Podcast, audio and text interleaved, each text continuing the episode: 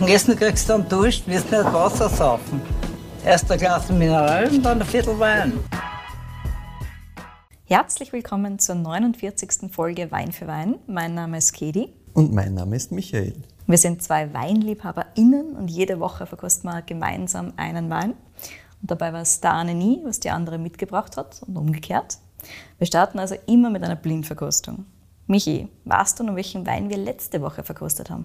Ja, selbstverständlich. Das war der Under Pressure vom Weingut Kögel. Ein Petnat aus Weißburgund und Welschriesling. Die Flaschen ist wirklich innerhalb kürzester Zeit leer. Mhm. Also perfekt für die Terrassen, als Aperitif, richtig guter Stoff. Und ja, bei dem Namen habe ich jetzt schon wieder einen Waffen. also sehr, sehr schön weiß. Yes, so ist es. Und nachdem ihr letzte Woche einen Wein mitgenommen habt, bist du diese Woche wieder dran. Es steht schon einer vor mir. Genau. Und ich schaue mir den gleich an. Du hast schon vorher im, im Off kurz gesagt, Aroda. schon wieder Aroda. also ja, Aroda. Aroda ist es indeed. Erzähl mir mal was dazu. Ich schaue mir gerade so ein bisschen genauer an. Farbe ist ein Rubinrot. Mhm. Bissele heller Richtung Rand hin, so ganz ein kleines bisschen Wasserränder. Generell kein super dunkler Wein jetzt, man sieht tatsächlich durch. Okay. Mhm. Und Stimme dazu? Ich kann da jetzt nicht hundertprozentig sagen, ob er blank ist, aber er schaut nicht super drüber aus zumindest. Mhm. Ja, lassen wir einfach mal so stehen. Genau. So, also Viskosität scheint da jetzt nicht zu hoch zu sein. Das Ganze fließt relativ rasch und nicht zu dicht. Ja, ich hätte auch gesagt, eher in unserem klassischen Mittel. Mittel minus in dem Fall hätte ich tatsächlich ja. gegeben. Alleine von dem, wie es ausschaut. Ja, ist in Ordnung. Ich rieche mal rein. Ein bisschen was kommt mir da schon entgegen, während Bitte. ich das schwenke. Ja, das gefällt mir. Mhm. Das, das habe ich mir fast gedacht, dass dir gefällt. Ja, mit sowas habe ich natürlich überhaupt gar keine Probleme. Also, mir kommen da zwei Dinge sehr, sehr stark entgegen. Mhm. Erstens einmal eine richtig schöne Würze, fast was Pfeffriges in dem ganzen mhm. Ding drin. Ja. Und dann haben wir schon sehr eindeutig auch Beerenfrüchte, also dunkle Früchte. Ja. Und da ist es schon was Spezifisches. Einerseits so ein bisschen, also wir sind eher im dunkleren Bereich, nicht im hellen Früchtebereich. Ja, unterschreibe ich da gerne. Mm, und ich finde einerseits wir so ein bisschen was Richtung so schwarze Kirsche, Weichsel und so weiter mhm. und so mhm. fort. Und andererseits aber schon was Bäriges tatsächlich. Und da vielleicht am ehesten, hm, also es ist kein Cassis-Ton oder sowas in der Richtung, finde ich, sondern eher was Richtung, eher brombeerig oder so. Ich finde auch, ich bin auch eher bei so bei so dunklen Waldbeeren. Mhm. Und eben diese Sauerkirsche habe ich, hab ich auch aufgeschrieben. Ja. Ja. Also finde ich auch, dass ein bisschen ein, ein Sauerkirschthema da ist, äh, wirklich so Wechsel. Genau, was ganz Schwarzes. Richtig, ja. richtig dunkel insgesamt. Ja. Voll. Und wie schon gesagt, was ich eben finde, dass es nicht hat, ist Cassis. Ich finde, das sticht im Normalfall ganz stark aus und ich finde, Cassis ist tatsächlich nein, nicht, jetzt nicht so intensiv. Nicht klar, nein. Genau. Also von mir aus ein bisschen irgendwo drinnen, aber ich finde es ich auch nicht klar. Ich finde es insgesamt trotzdem kein keine eindeutige Kein Einzelfrucht. Keine Einzelfrucht. Ja, weil manches Mal hast du das, wo du reinriechst und du hast gerade bei Cassis eben oft so, ja. dass das wirklich danach schreit. Das finde ich da auch nicht. Aber ich bin Nein. bei so irgendwelchen dunklen Waldbeeren. Voll. Und ich finde, es riecht generell so ein bisschen nach Wald, ne? also so ein bisschen Richtung Richtig. Waldwürze und so weiter. Genau. Also auch dieses, also wenn du durch einen Wald gehst und der Boden riecht so richtig noch so ein bisschen am Regen, ja, so richtig hab, nach dieser Würze. Ich war so, so ein bisschen fast Tannenwipfel ja, genau. aufgeschrieben und so. Voll, also wie der Waldboden im Prinzip. Aber nicht erdig tatsächlich, sondern wirklich diese Würze, die, die man kennt, wenn man genau. durch den Wald geht. Was eben wirklich aussticht, ist dieser Pfeffer. Ich finde, Pfeffer sticht aus. Ja. Ich, ich, bin bei der Würze. Was mich so ein bisschen kitzelt. Ja, mhm. mich kitzelt es auch leicht, aber ich habe hab das auch gestern nochmal verifizieren versucht und bin halt nicht hundertprozentig beim Pfeffer. Ich, ich habe versucht herauszufinden, was es wirklich ist. Aber für mich ist nicht hundertprozentig der Pfeffer, aber es ein bisschen kitzelt, ja. Ich habe gerade gestern wieder Pfeffer in einer Pfanne angeröstet und. Ah, vielleicht ist das gerösteter Pfeffer. Vielleicht sind wir eher da. okay. Nein, weil ich habe hab einfach einen trockenen Definition. Pfeffer. Nein, ich habe einen trockenen Pfeffer gerochen und das ist einfach ein anderer Geruch für mich. Nein, ich habe tatsächlich so ganz lustig. Ich habe gestern Pfeffer angeröstet in einer Pfanne und Spargel dabei gehabt. Mhm. Und es hat gerochen wie ein grüner Veltliner aus, aus einem Weinfisch. Oh naja. So richtig grä und der Pfeffer dazu. Aber so schmeckt es anders, ne? Gott Schmeckt es eindeutig anders. Nein, also kein, kein Weinviertel-Hate, der kommt, wandern nur von mir, bitte. Natürlich. Ich darf ja nicht. Nein. nur Weinviertel dürfen Weinviertel haten. Na gut, nehmen wir mal einen Schluck. Aber man sieht schon, da ist schon in der Nase einiges zu besprechen. Yes, genau.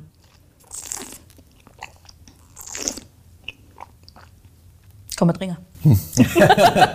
ja, das würde ich auch mal unterschreiben. Also, das funktioniert schon gut. Mhm. Wir haben da jetzt keine zu intensive ähm, Tanninstruktur. Ist relativ easy, ist schon da, aber Ja. halt leicht. Hm. Säure ist schon einiges da tatsächlich. Ja. Hm, Nicht super intensiv, also nicht, was weiß ich, irgendwie jetzt zu arg, aber Nein, für, definitiv da. gerade für Rotwein schon, Ja. schon da. Mhm. Ansonsten Viskosität, wie erwartet, jetzt nicht im stärkeren Bereich. Yes. Alkohol muss ich mir gleich nochmal anschauen.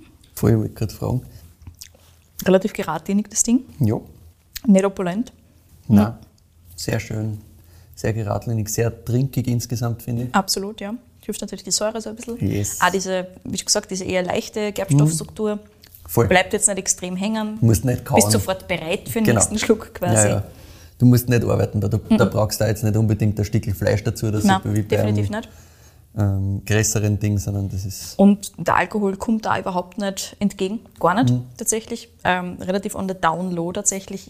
Ich gebe ja, was weiß ich, 12, 12, 5 oder sowas in Richtung. Ich glaube nicht, dass er über 13 ist. Ja, es ist 13. Wirklich? Ich finde, hinten spürst du das schon ein bisschen. Ich finde ihn überhaupt nicht intensiv. Hm, Nein, intensiv eh nicht. Aber ich habe hinten so ein ganz leichtes, immer aufgeschrieben, hinten so ganz leicht Alkohol spürbar. Und da habe ich so eine ganz leichte, so fast Amaretto-Note. Ganz kurz kommt mir da so ein in. Finde ich nicht sonderlich intensiv. Da gibt es die Nein, viel wieder. viel, viel schlimmer. Ja, ja, klar. Genau, nein, ich hätte mir bei, bei so 12, 12, 5 wahrscheinlich eingeschätzt. Aber ich sehe, Circa. hat 13, aber ist angenehm. Ist Also, sehr angenehm. Super Absolut. schön, ja. Super trinkig, mein Herz aussehen insgesamt. Voll. Und ansonsten von den Noten her, du hast wieder diese sehr intensive Würze am Gaumen. Ähm, ich finde, Frucht ist jetzt nicht super intensiv, zirkt relativ clean durch das Ganze tatsächlich. Also ist jetzt nichts, was, was ewig hängen bleibt oder so. Hm, Du spürst dann schon so ein bisschen im Nachgeschmack noch. Und was da bleibt, ist also ein bisschen leichte Holzaromatik tatsächlich. Ja, bin ich Auch wieder da, nicht intensiv. Also nicht überbordend oder sowas in der Richtung, aber ist da. Du merkst, dass das Holz Ja, im Einsatz ist, finde ich auch. Ich finde am Anfang, das habe ich mir noch aufgeschrieben, der ganz erste Kick ist für mich so ein bisschen so eine fast süßliche Kirsche. Ganz, ganz Hm. Ja. zu Beginn Kirsche. kickt einmal so, eine- so wirklich Kirsche, finde ich. Nämlich nicht, nicht Wechsel, sondern Kirsche. Hm. Ja. Also das ist für mich am Anfang schon rot. Und ja, intensiv rot, aber nicht so, dass du sagst, das ist jetzt äh, überbordend, sondern das ist ein kurzer Kick und dann fährt das schön durch. Ganz genau. Also Hm. es ist alles in allem, wie schon gesagt, es, es bleibt nicht ewig hängen oder sowas in der Richtung, sondern es hat dann wirklich es hat einen ordentlichen Zug. Funktioniert ganz gut für mich. Voll. Wie schon gesagt, ist eher was, wo du gleich mal mehrere Schlucke nehmen möchtest, als dass du ewig über einen nachdenkst. Ja. Was sagst du zu, zum Abgang insgesamt? Was bleibt denn dir da hängen? Du hast schon gesagt, so ein bisschen Würze. Ja, ganz genau. Plus Holznoten für mich Ja. tatsächlich. Ich habe noch ein spezielles Ding, das für mich da hängen bleibt, vielleicht. Erzähl. Äh, Thymian. Thymian. Ich finde fast so, wenn ich an so ein, so ein Hustensaft-Thymian-Ding denke, Hm. Warte, lass mich mal schauen. Kommt bei mir so, bleibt hinten so ein bisschen drinnen. War jetzt definitiv nicht meine Assoziation gewesen, gar nicht. Jetzt, während er wärmer wird, ich habe gerade noch mal reingerochen, kommen schon ein bisschen diese Fruchtnoten stärker raus. Mhm. Ganz am Anfang war wirklich dieses das wirklich waldwürzige, unter Anführungszeichen, ganz intensiv. Das ist auch je, je kälter ist, desto intensiver Ja, klar. bleibt Wärmen das noch. Also wenn du auf. wirklich Plus, aus dem mehr Kühlschrank da. rausnimmst, dann hast du das noch stärker. Ja, ist klar. Thymian, sagst du. Ja, ich finde halt hinten hat so eine leichte, so eine leichte Fruchtigkeit, die noch bleibt, plus diese wirkliche Würze. Und für mich gibt es irgendwie ähm, den, den Thymian-Hustensaft so ein bisschen Thymian in diese Richtung. Ja. ich super. Also es, es, ist nicht, es ist nicht frischer Thymian, absolut nicht. Nein. Aber dieses fast so ein bisschen, ja, wenn ich an diesen zähflüssigen Hustensaft denke, das bleibt mir ähnlich am, am Gaumen so ein bisschen hinten noch. Hm, Ja, spannend. Ja, wie schon gesagt habe, das war jetzt sicher nicht gekommen. Aber, Aber ja. Kann auch, also kann auch ein, eine Eigenheit meinerseits sein, aber so ein bisschen, also bleibt mir schon ein bisschen was über. Also Ja, genau. Also wirklich schon da in hinten noch, aber- Richtung so ein bisschen. das ist, was überbleibt, finde ich. Viel genau. mehr, Nein. Es hat auch keinen ewig langen Abgang. na, Mittel. Genau. Ja. Ja. Was ist das? Very juicy. Was ist das? Das ist eine gute Frage. Also wir sind eher beim leichteren Spaß als beim schwereren. Für Österreich, was tun wir die dann hier? Also automatisch jetzt für Österreich war ich gegangen Richtung entweder St. Laurent oder Zweigelt oder sowas in der Richtung. Na, ist es Einfach aufgrund nicht. der Tanninstruktur, weil es halt Ja, ja. super leicht daherkommt. So ein bisschen kirschig, was das ja, da geht man dann ganz gerne in Richtung Zweigelt. Ich, ich ich sehe deinen Punkt. Ich habe mir jetzt ehrlich gesagt gedacht, dass du sagst, St. Laurent ist es. Das war so meine, meine allererste Assoziation gewesen. Ja, Puh, dann ein die- Punkt, aber die ist einfach, mein einfach Freund. nicht richtig. Kaffee. Haha. Ja, was es definitiv auch nicht ist, ist ähm, ein Pinot. Das kann ich mir überhaupt Nein. nicht vorstellen. Ähm, weil er halt, es war zwar Helligkeit und so weiter von mir aus, aber die Farbe passt auch nicht. Nein. Es Nein. Na, wenn das ein Pinot war, war es war es ein ziemlich verhunzter Pinot. Ja, so wär es. da wäre da wär einiges Da war falsch. viel falsch Nein, geredet. nein, ist es nicht. Hm, wo wir dich hin, mein Freund? Jetzt kein St. Und kein Zweigeltes. Also, da muss ich mit dem Ausschluss Spaß anfangen. Bitte. Ähm, was es einmal definitiv nicht ist, ist alles, was sehr ähm, tanninstark ist, also sowas wie auf jeden Fall Cabernet Sauvignon und so weiter, schmeißen wir mal aus, aus ist eh klar. Auch kein Cabernet Franc oder sowas in der Richtung. Ähm, ist ein Cabernet Franc? Wirklich? Jetzt hat meine, meine Mimik leider, Ja. leider hergeben müssen. Das ist Cabernet Franc. Wirklich? Ja. Da fällt mir voll die. Wobei, Naja, was fällt dann? geht sich schon aus. Ja, ja, weil die Frage ist, So was ein bisschen fällt die? Tanninstruktur hat man Ja, gehört. Tannin Ganz könnte ehrlich. mehr da sein, ja. Und aber- was mir halt auch total fällt, ist grüner Paprika. Ja, der ist aber wirklich nicht da. finde Der ich. ist überhaupt nicht da. Nein. Und sobald ich keinen grünen Paprika habe, so gar nichts, ja, ich es halt nicht zum ist, Cabernet Franc. Ist halt Cabernet Franc Genau. aus Österreich. Also man muss jetzt. ja, gut. Hallo, mein Freund. Also auf das war jetzt tatsächlich, wenn du es nicht mit einer Mimik quasi ergeben ja, hättest, ich hab's verraten. wäre ich dran vorbeigerannt Ich habe sie nicht in diese, na- nicht noch stärker in die Richtung da jetzt da rennen lassen können. Nein. Nein, also ich dann wirklich Richtung, ja, Richtung St. Laurent oder sowas in der Richtung dann. Hm? Eben, weil er daherkommt. Super saftig. Juicy, ganz genau. Du hast so ein bisschen eben diese Fruchtnoten, du hast natürlich auch so ein bisschen diese Würze, du hast eine Tanninstruktur, die sehr leicht ist, also sehr auf der leichten Seite. Und du hast null grüner Paprika. Und das ist halt was, ich im Normalfall suche für mein, für mein Cabernet Franc. Nein, ich, ich, ich verstehe Zumindest so es. ein bisschen. Ich verstehe es, aber ist ein bisschen anders, ist aber auch halt Cabernet Franc aus Österreich. Ich meine, Stimmt auch wieder. völlig verrückt. Und zwar ist er aus dem Kremstal. Ein Cabernet Franc aus dem Kremstal. Hello, my friend. Witzig, gell? Und äh, das Ganze ist auch noch von einem Franzosen aus Krems. Wirklich?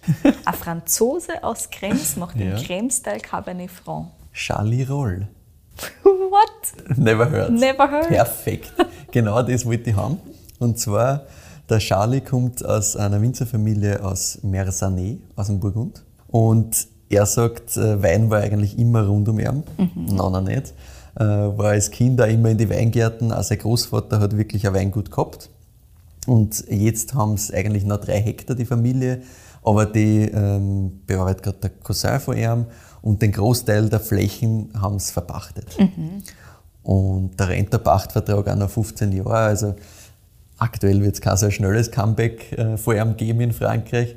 Aber er hat auch gesagt, ja, wann ähm, kann es schon sein, dass er mal nach Frankreich zurückgeht, langfristig. Und dann aber eher Richtung Beaujolais oder Loire. Aber eins nach dem anderen. Kann ich nachvollziehen. Loire Ja, klingt nach einem guten Eck, Vollgas. genauso wie das Beaujolais. Voll. Wir, wir starten einmal mit seiner Geschichte. Yes. Der Charlie Roll hat in Bonn, also der Weinhauptstadt des Burgunds, quasi studiert. Ähm, Das liegt nur zur Einordnung äh, zwischen Lyon im Süden und Dijon im Norden. Und äh, Mersanet ist quasi südlich von Dijon.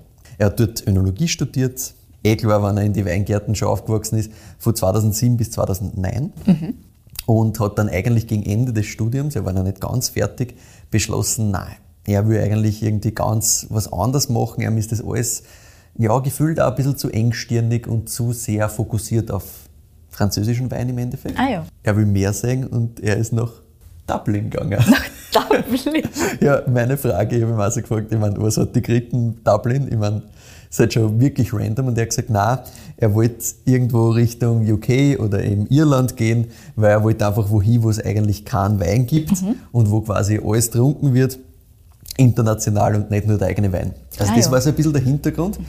Also ja, Flucht von dem, dass er sich zu sehr auf das konzentriert, was rund um ihn ist und zu sehr in eine Richtung geht. Und er war dann in Dublin Manager von einer Weinbar.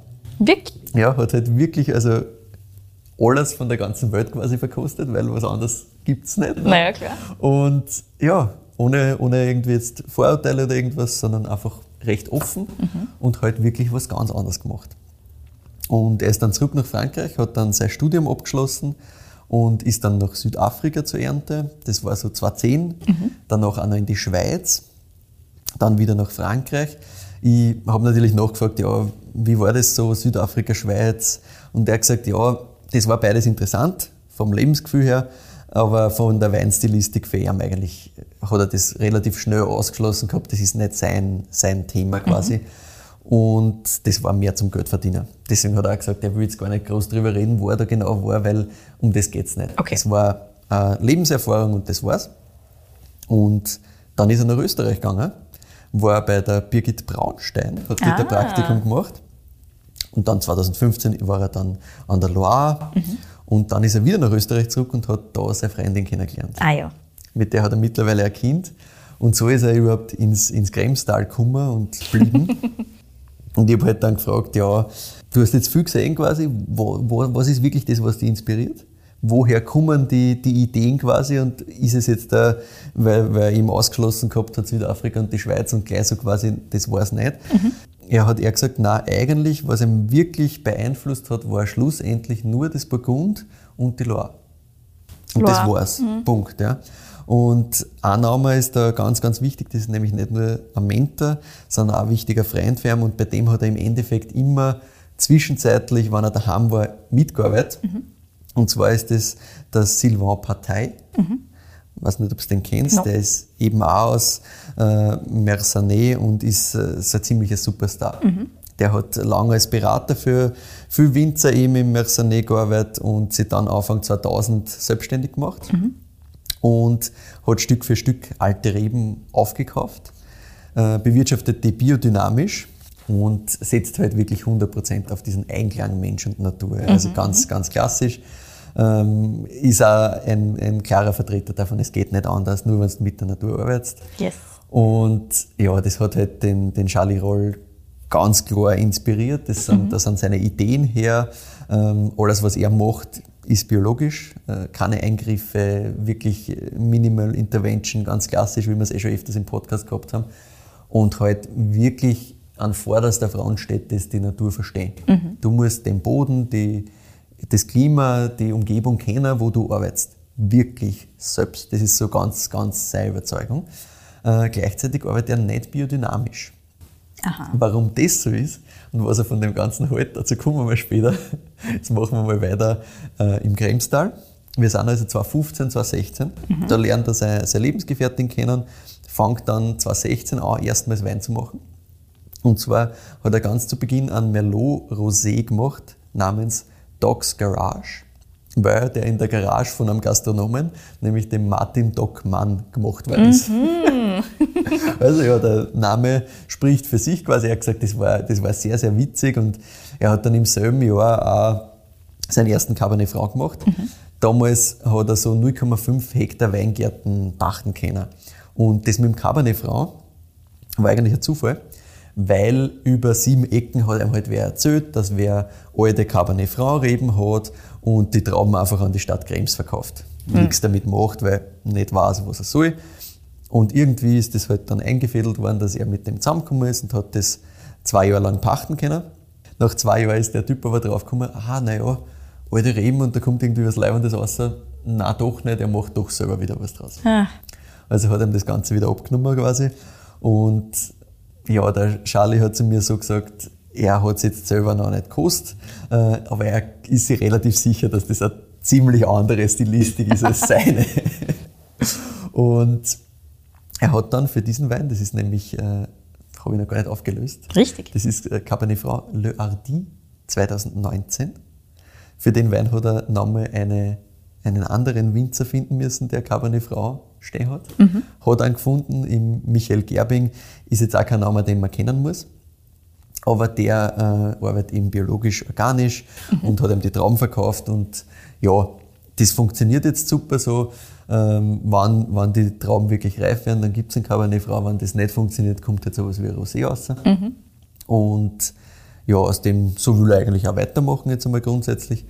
Was noch spannend ist, der ursprüngliche Le Hardy, das heißt übrigens äh, der Bold oder der Kühne quasi, könnte man es noch am besten auf Deutsch übersetzen, der hat in dem Jahr 2017, glaube ich, hat es gegeben. Da war es auch noch Merlot dabei, also war Cabernet Merlot. Mhm. Jetzt ist es eben 100% Cabernet, einfach aus, aufgrund dieser unterschiedlichen Leute, die die Trauben liefern und unterschiedliche okay. Sachen, die da daherkommen. Also das ist auch grundsätzlich so ein bisschen was, wo man den, den Charlie Roll beschreiben kann.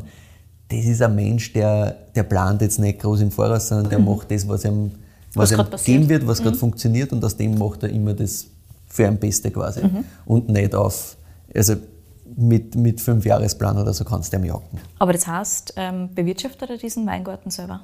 Na, pass auf, die, diesen Weingarten Cabernet Frau nein. Das okay. macht der, der, Kollege Gerbing. Mhm. Ähm, insgesamt ist aktuell so, dass er neben diesem Traubenzukauf mhm. äh, anderthalb bis zwei Hektar Fläche aktuell selber bewirtschaftet. Ah, ja. Einerseits hat er einen grünen Veltliner stehen, ah. baut er auch Sorten rein aus heißt dann Le Temerière. Mhm. Äh, auch sehr geil, aber halt ganz was anderes, was wir, als, was wir unter grünen Veltliner verstehen. Also nicht dein Pfefferspargel, den du vorher beschrieben hast, ähm, sondern das geht mehr in Richtung, ja, fast leichter Chardonnay, wenn man das blind hinstellen will wahrscheinlich. Und Insgesamt, das habe ich auch ganz interessant gefunden, sagt er, sein Sortenfokus geht mittlerweile auch mehr auf autochtone Sorten. Mhm. Also er hat eben diesen, diesen grünen Veltliner Weingarten. Das ist auch einer der Weingärten, die er wirklich schon seit 2016 hat. Okay. Und er hat ja gesagt, ja, seit 2016, also seit sechs Jahren, wächst da eigentlich alles Mögliche. Also er macht gar nichts, er lässt alles äh, sehr wild sprießen, mhm. greift da gar nicht ein. Und er hat auch gesagt, ja, während alle anderen immer wieder Pflanzenschutz machen, also auch wirklich die ganzen Biodynamik und, und äh, biologischen Leute, wenn die ausfahren und irgendwelche Präparate spritzen oder sonst was. Das Kupfer haben, da ja. sagt er meistens, eigentlich, wenn ihr euch äh, anschaut, was im Weingarten wirklich passiert, da hat es jetzt halt einmal kurz geregnet, aber da geht so viel Wind, dass das eh wieder trocknet und so. Also er sagt, er ist da nicht ganz überzeugt davon, dass man da gleich einmal mit irgendwas also auch nichts Biodynamisches, nichts Komposti, nichts von dem Ganzen? Na, doch, er macht schon einige Sachen davon, aber immer nur dann, wenn es wirklich notwendig ist und wenn okay. er wirklich das sieht, dass es quasi aus seiner Sicht ähm, der Boden oder die Rebe braucht. Mhm. Er, er, verurteilt eher das, dass er sagt, ja, mache, handeln da halt vorschnell.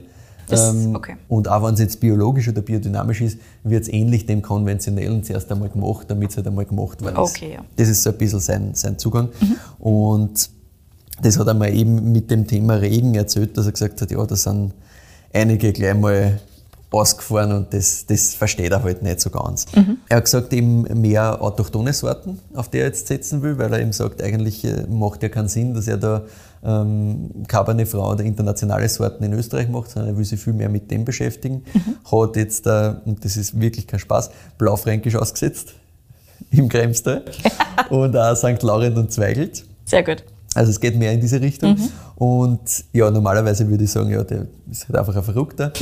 und stimmt vielleicht zu einem gewissen Teil auch, aber der weiß schon, was er tut. Der hat schon sehr, sehr klare Ideen, sehr, sehr klare Zugänge zu also dem, was er auf macht. Auf diesen ja. Blaufränkisch bin ich sehr gespannt. St. Laurent und Zweigelt ist da oben ja funktioniert ja, das wunderbar. funktioniert, genau.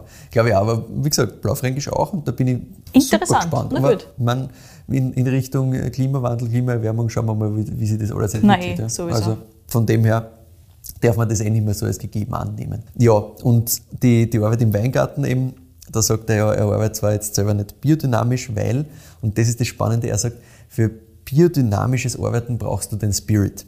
Also er mhm. sagt, da musst du voll dran glauben. Ja, das ja, würde er ja. zu 100% unterschreiben. Yes. Und er sagt, das ähm, ist für ihn einfach was, was viel, viel weiter reicht. Das ist einfach halt ein Lebensthema und kein Weinthema. Ja. Und er sagt, Lebensthema, das funktioniert für ihn nicht, das Biodynamische, aber mhm. wenn er es ähm, schätzt, wenn, wenn Leute das wirklich machen und durchziehen. Und er hat halt auch gesagt, ja, für ihn ist es so, gerade in Österreich, stellt er sich oft ein bisschen die Frage, ob eigentlich der Hintergrund nicht einfach nur ein bisschen ein Marketing-Thema ist. Hm. Also er hat schon gesagt, ja, er sieht das kritisch, weil er sagt halt, für ihn kannst du nicht vereinbaren, auf der einen Seite mit dem fetten SUV durch die Stadt zu fahren äh, und gleichzeitig biodynamisch zu arbeiten. Mhm. Also er sagt, das sind für ihn einfach klare Gegensätze und da sagt er halt, in Frankreich ist es, sein Gefühl, noch mehr so, dass entweder du lebst das Vollgas mhm. und grabst quasi im Weingarten herum und lebst diese, diese biodynamische Welt und, und so quasi jetzt da überspitzt gesagt,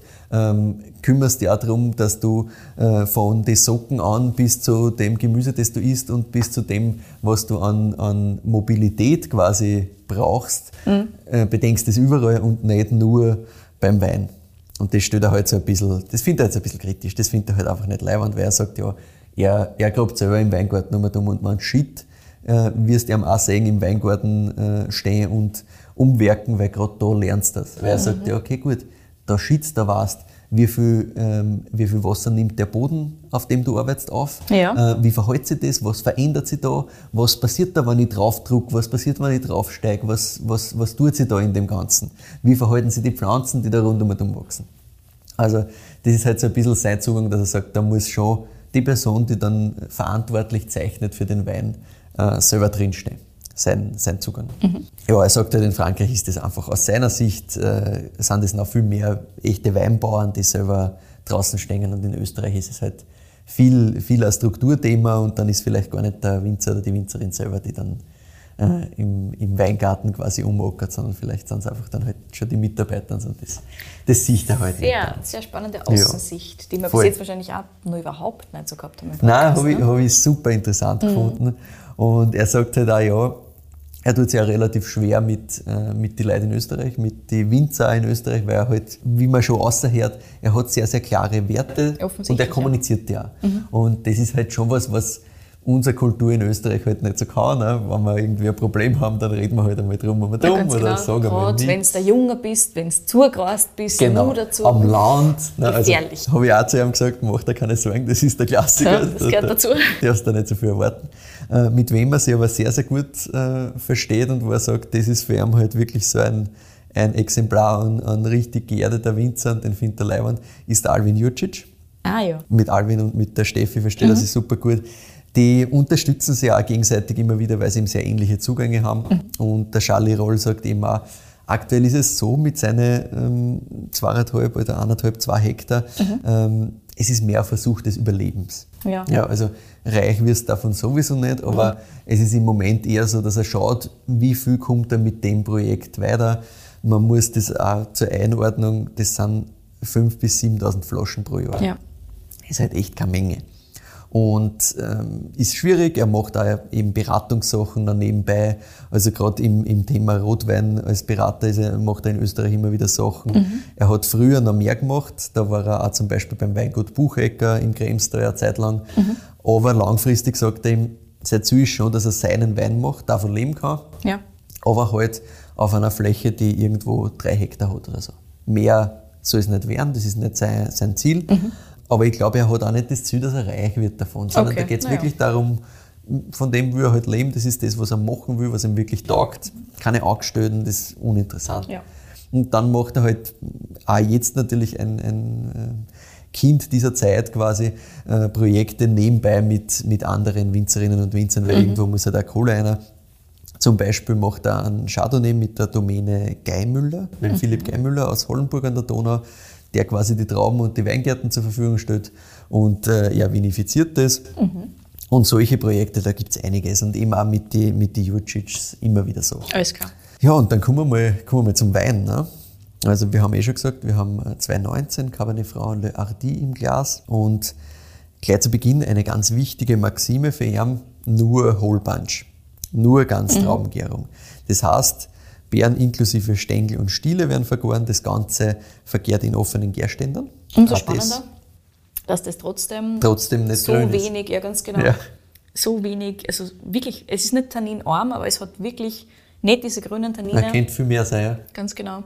Die, oder diese, diese eher ruppigen Tannine, die man halt erwartet, wenn es wirklich ausschließlich Hohlbunch machst mhm. und das Ding ist noch nicht alt. Ja. Das ist halt das. Ne? Voll. Wenn du sagst 2019, das ist ein paar Jahre alt jetzt. Na eben. Das ist da hat es einfach nur keine Zeit gehabt, um das Ganze irgendwie. Das ist nichts. Ähm, es wird auch grundsätzlich das äh, kurz vorausgenommen, wo ja. es das Ding gibt. Einerseits bei unseren Freunden von der Wine Rebellion ja. und bei Lobenbergs. Und bei mhm. Lobenbergs hast du ja immer eine Empfehlung trinken dazu. Ja. Äh, Lobenbergs empfiehlt für das Ding ab 2023. Also Gut, das empfiehlt es tatsächlich noch ähm, sein zu lassen quasi. Und das war jetzt auch wirklich ein Tag offen. Das muss man auch dazu okay, sagen.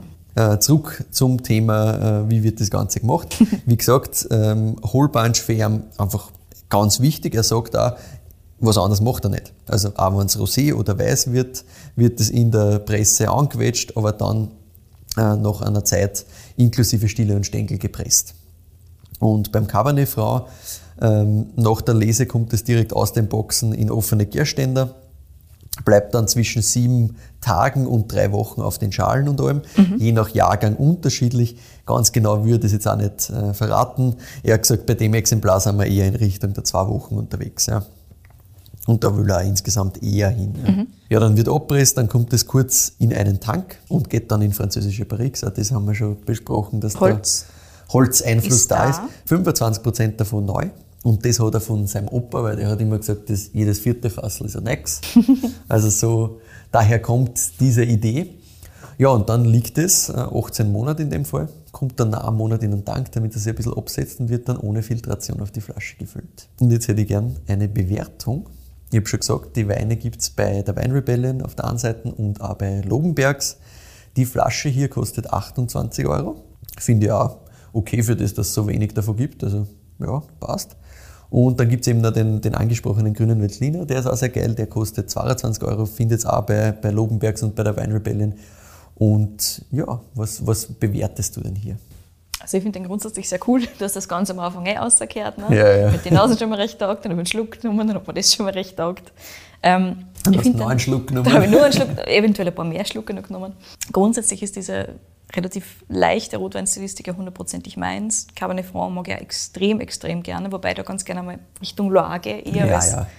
irgendwo anders hin. Ähm, ich finde ihn grundsätzlich sehr cool. Wie schon gesagt, er ist halt man merkt, er ist super clean gemacht, mhm. also super, super sauber. Ne? Es ist jetzt nicht wirklich Funk da oder sowas in der Richtung. Finde ich auch nicht, ja. Und sehr straightforward und ja, mir gefällt eigentlich sehr, sehr gut. Auch diese Würzthematik und so weiter. Wie schon gesagt, ich hätte halt nicht als, als Cabernet Franc eingeordnet, weil einfach dieser grüne Paprika fällt ja, einfach voll. bis zu einem gewissen Grad. Das habe ich auch nicht erwartet, dass das, dass da drauf kommt. Weil ich finde ja. es ist saftig, schön hat einen schönen Trinkfluss, aber in Cabernet Franc hätte ich ihn auch nicht einteilt, ganz ehrlich. Sicher nicht. Aber gut. aber ich bin bei einer absolut soliden 9,2 da. Mir taugt das wirklich sehr, yes, sehr, sehr stark. Das unterschreibe ich da zu 100 Prozent. 9,2 ist auch meine Wertung, mhm. weil ich finde das wirklich geil. Und ich finde es halt super spannend, dass wer sowas im Kremstal macht. Also Absolut. Also erstens einmal, wie schon gesagt, ich hätte es nicht unter Cabernet Franc eingeordnet. Zweitens nicht, nicht ins Kremstal dann.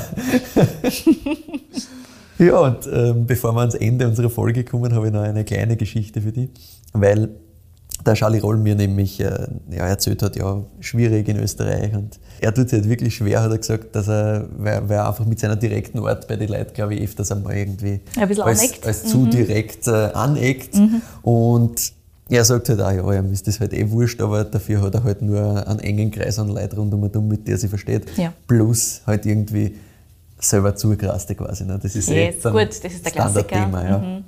Und er hat gesagt, ja, mittlerweile hat er, hat er ein bisschen aufgegeben, ähm, sich mit den Leuten rund um anzufreunden. Am Anfang hat er das anscheinend probiert, hat gesagt, ja, du ganz ehrlich, ähm, das ist vollkommen normal.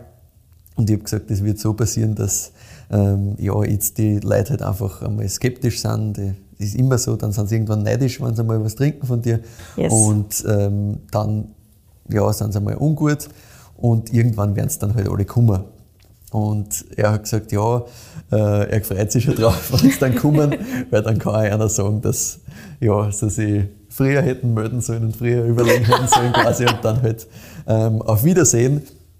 Und er hat gesagt, er wird mich dann anrufen, wann das passiert, weil er freut sich schon sehr auf diesen Moment, weil er fühlt sich schon öfters einmal ein bisschen abgekanzelt aufgrund ähm, wer er halt ist und was er da tut. Yes. Und ja, er, er hat gesagt, ja, die sollen nur kommen und dann wird einer sagen, was er von dem halten, wenn man dann später kommt und zuerst blöd redet. und er hat gesagt, ja, mit seinem, mit seinem alten Nokia-Handy kann er leider kein Video davon machen, ähm, von den Leuten, aber er wird mich dann anrufen. Wunderbar. Und äh, wird mir berichten, wie das war. Aber es, ich habe gesagt, das wird wahrscheinlich noch ein paar Jahre dauern. Ja. In Österreich geht das nicht so Dauert ein wenig.